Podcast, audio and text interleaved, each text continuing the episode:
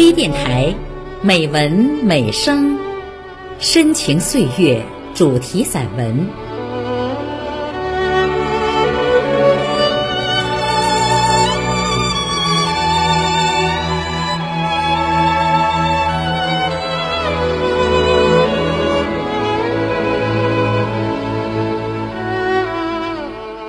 亲爱的朋友，我是主播孟薇。今天的节目，我为您朗读散文《君生我未生，我生君已老》。这是一个令人感伤的故事。作者：浮雪红尘，后期制作：威灵，请分享。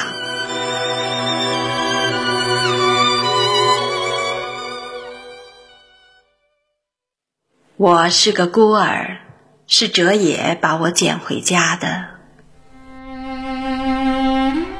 那年，他落实政策，从农村回城，在车站的垃圾堆旁，他看见了我，一个漂亮的、安静的小女婴。许多人围着，他上前，那女婴对他灿然一笑，于是。他给了我一个家，还给了我一个美丽的名字——桃夭。后来他说，我当初那一笑，撑得起“桃之夭夭，灼灼其华”。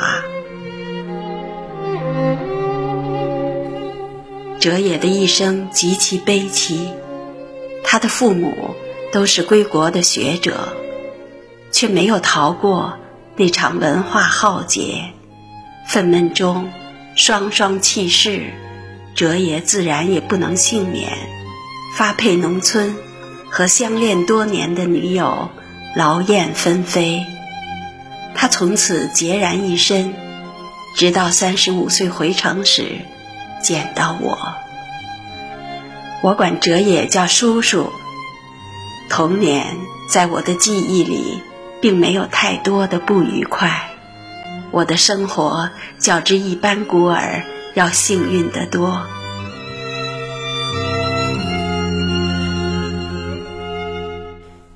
哲也是个建筑工程师，但风吹日晒一点儿也无损他的外表，他永远温雅整洁，风度翩翩。断断续续的。不是没有女人想进入哲野的生活。我八岁的时候，曾经有一次，哲野差点要和一个女人谈婚论嫁。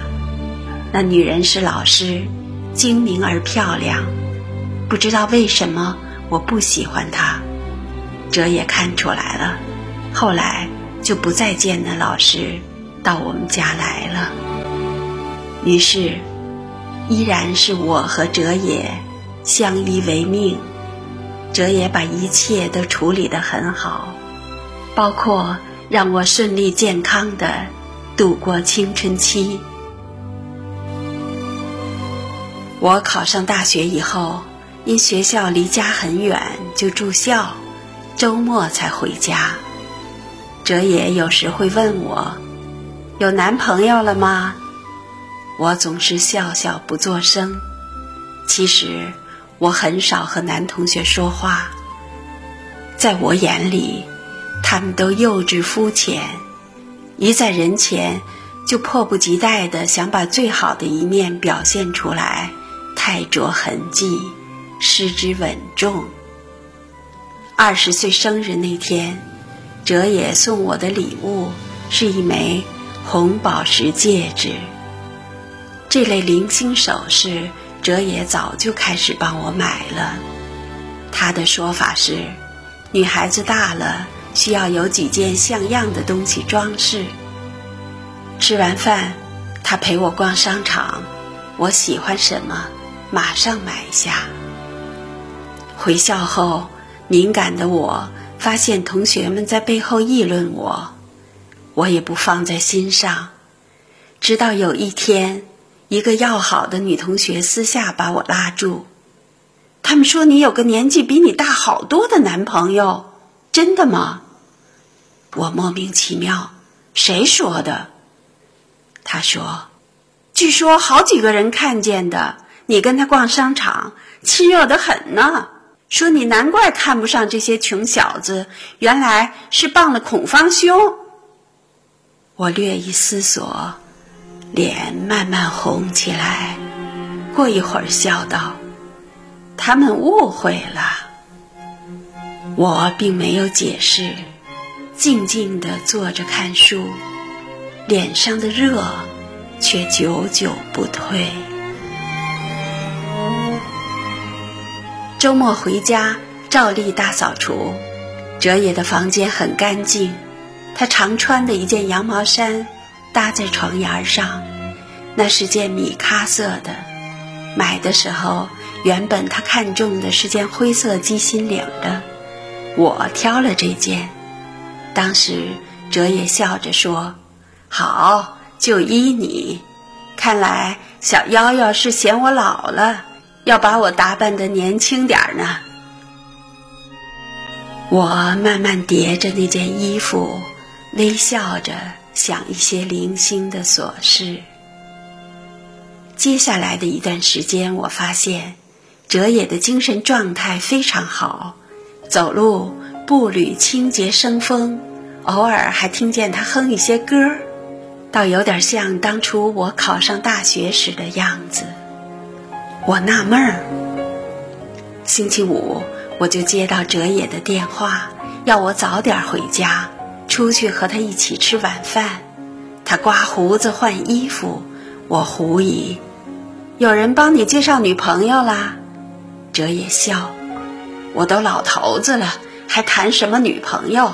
是你邱叔叔，还有一个也是很多年前的老朋友，一会儿你就叫她叶阿姨就行。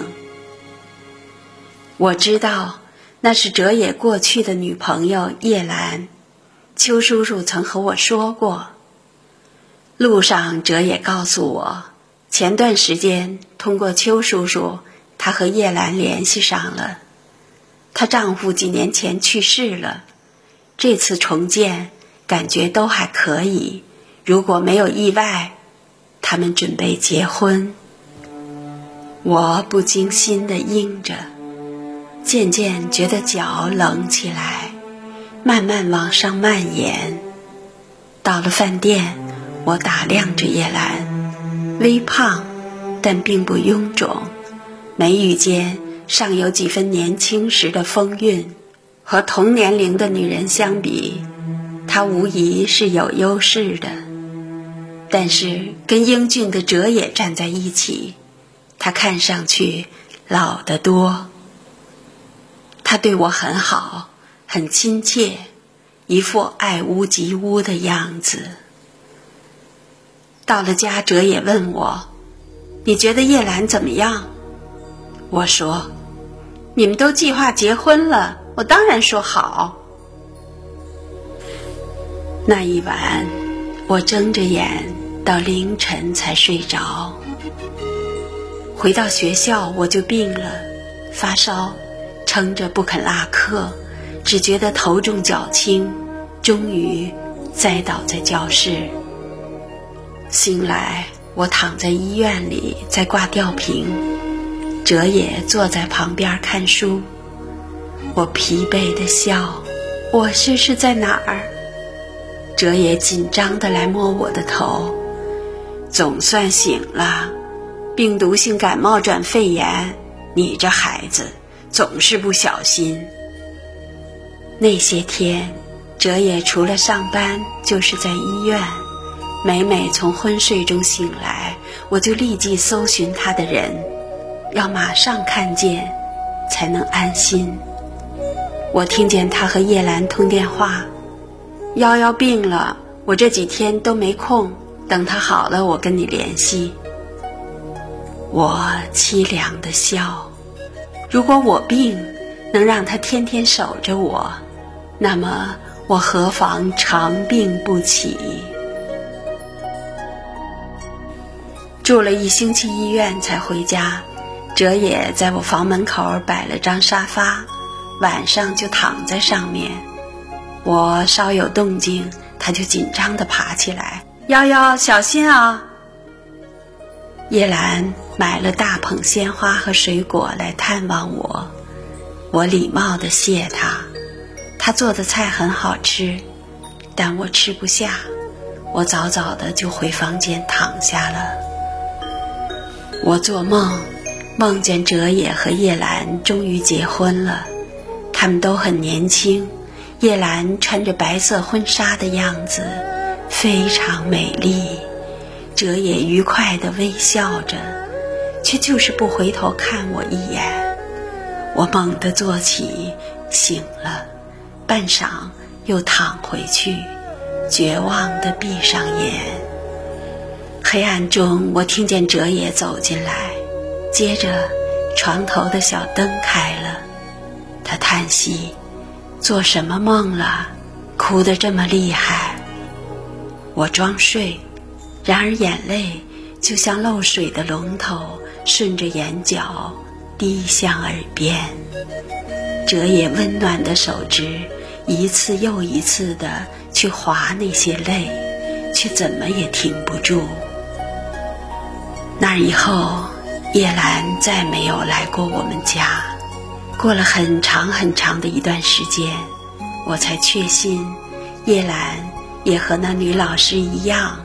是过去式了。我顺利的毕业就职，我愉快的、安详的过着每一天，没有旁骛，只有我和哲也。我想，既然我什么也不能说，那么就这样维持现状也是好的。但上天却不肯给我这样长久的幸福。哲也在工地上晕倒，医生诊断是肝癌晚期。我痛极攻心，却仍然知道很冷静地问医生：“还有多少日子？”医生说：“一年或者更长一点。”我把哲也接回家，他并没有卧床。白天我上班，请一个钟点工看护。中午和晚上由我自己照顾他。哲也笑着说：“看，都让我拖累了。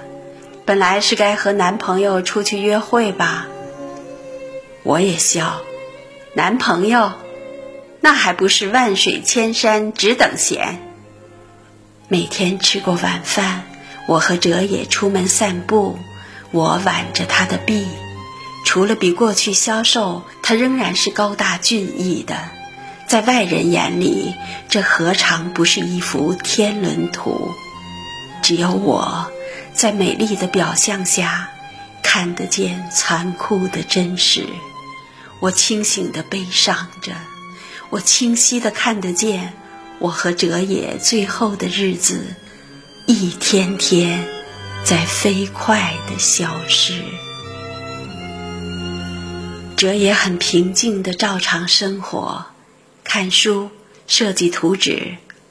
钟点工说，每天他有大半时间是待在书房的。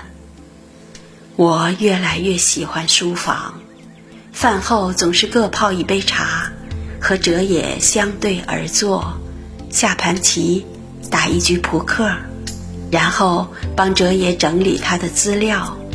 他规定。有一摞东西不准我动，我好奇，终于一日趁他不在，偷看。那是厚厚的几大本日记。夭夭长了两颗门牙，下班去接他，摇晃着扑上来要我抱。夭夭十岁生日，许愿说要哲野叔叔永远年轻，我开怀。小夭夭，她真的是我寂寞生涯的一朵解语花。今天送夭夭去大学报道，她事事自己抢先，我才惊觉她已经长成了一个美丽少女，而我垂垂老矣。希望她的一生不要像我一样孤苦。夭夭肺炎，昏睡中不停喊我的名字，醒来却只会对着我流泪。我震惊，我没想到准备和叶兰结婚这件事儿对他的影响这么大。医生宣布我的生命还剩一年，我无惧，但夭夭，它是我的一件大事。我死后如何让他健康快乐的生活，是我无法释怀的问题。我捧着日记本子，眼泪簌簌的掉下来。原来。他是知道的，原来他是知道的。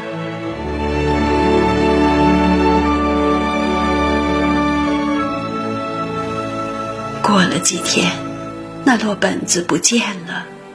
我知道哲也已经处理了，他不想我知道，他知道我的心思，但他不知道我已经知道了。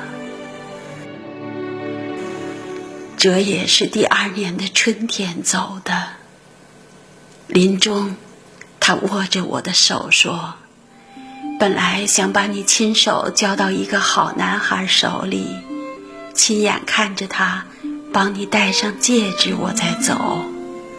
但是来不及了。”我微笑，他忘了我的戒指，二十岁时。他就帮我买了。书桌抽屉里有他一封信，简短的几句：“瑶瑶，我去了，可以想我，但不要时时以我为念。你能安详平和的生活，才是对我最大的安慰。”叔叔，我并没有哭得昏天黑地的，半夜醒来。我还能听得见他对我说：“瑶瑶，小心啊！”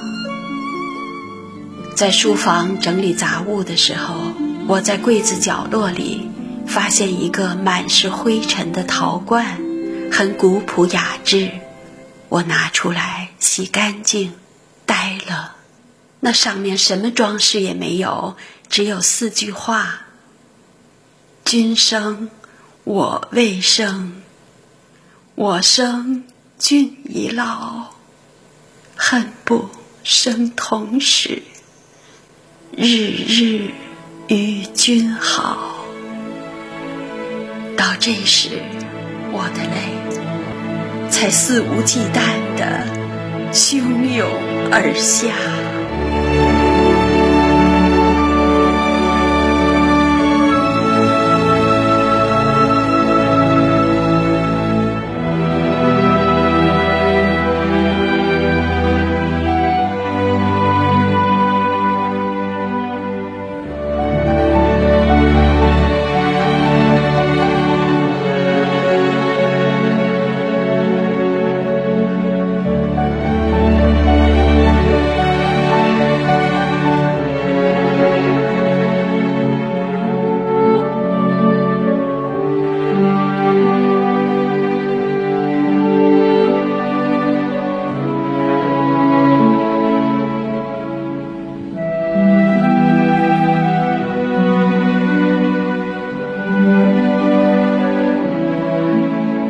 亲爱的朋友，今天的节目就到这里。